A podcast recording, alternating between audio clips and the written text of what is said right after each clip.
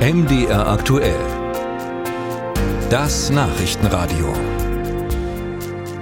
Wenn Sie uns oft hören und unser Programm einigermaßen kennen, dann wissen Sie, dass hier immer zur vollen und zur halben Stunde aktuelle Nachrichten laufen.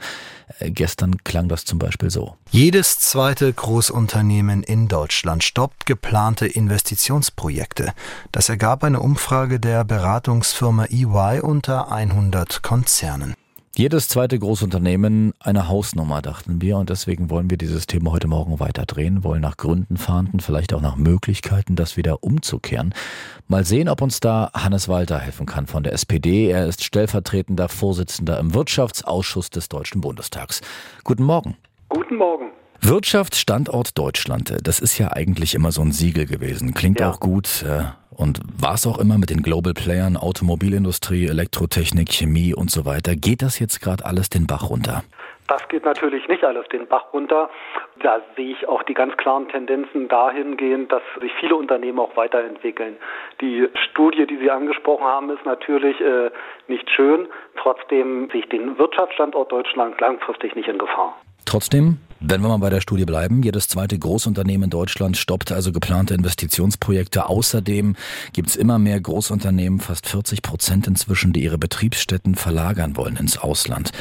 Was können Sie denn im Wirtschaftsausschuss, was kann die Politik, was kann vor allem die viel kritisierte Ampel gerade tun, um in Deutschland jetzt schnellstmöglich neue Anreize zu schaffen?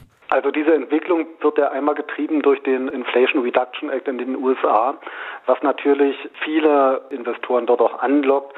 Am Ende müssen wir in Deutschland die Antwort finden, dass wir die Investitionsumstände hier weiter attraktiv halten. Und unsere Förderstruktur ist natürlich auch eine andere. Wir fördern viel konkreter einzelne Projekte und nicht äh, mit der Gießkanne.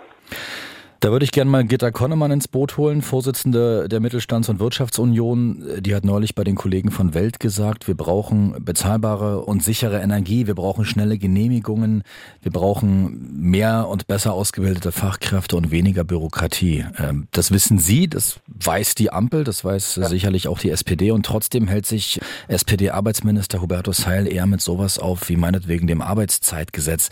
Wann denkt denn die Ampel endlich mal praktischer und vor allem auch näher an den Menschen? Das macht die Ampel schon. Und wir sehen Unternehmen dort investieren, wo verlässliche Energie auch erneuerbar zur Verfügung steht. Ähm, ich bin aus einem ostdeutschen Flächenwahlkreis in Brandenburg. Ähm, wir haben Tesla, wir haben in Sachsen Infineon, wir haben Intel in Magdeburg.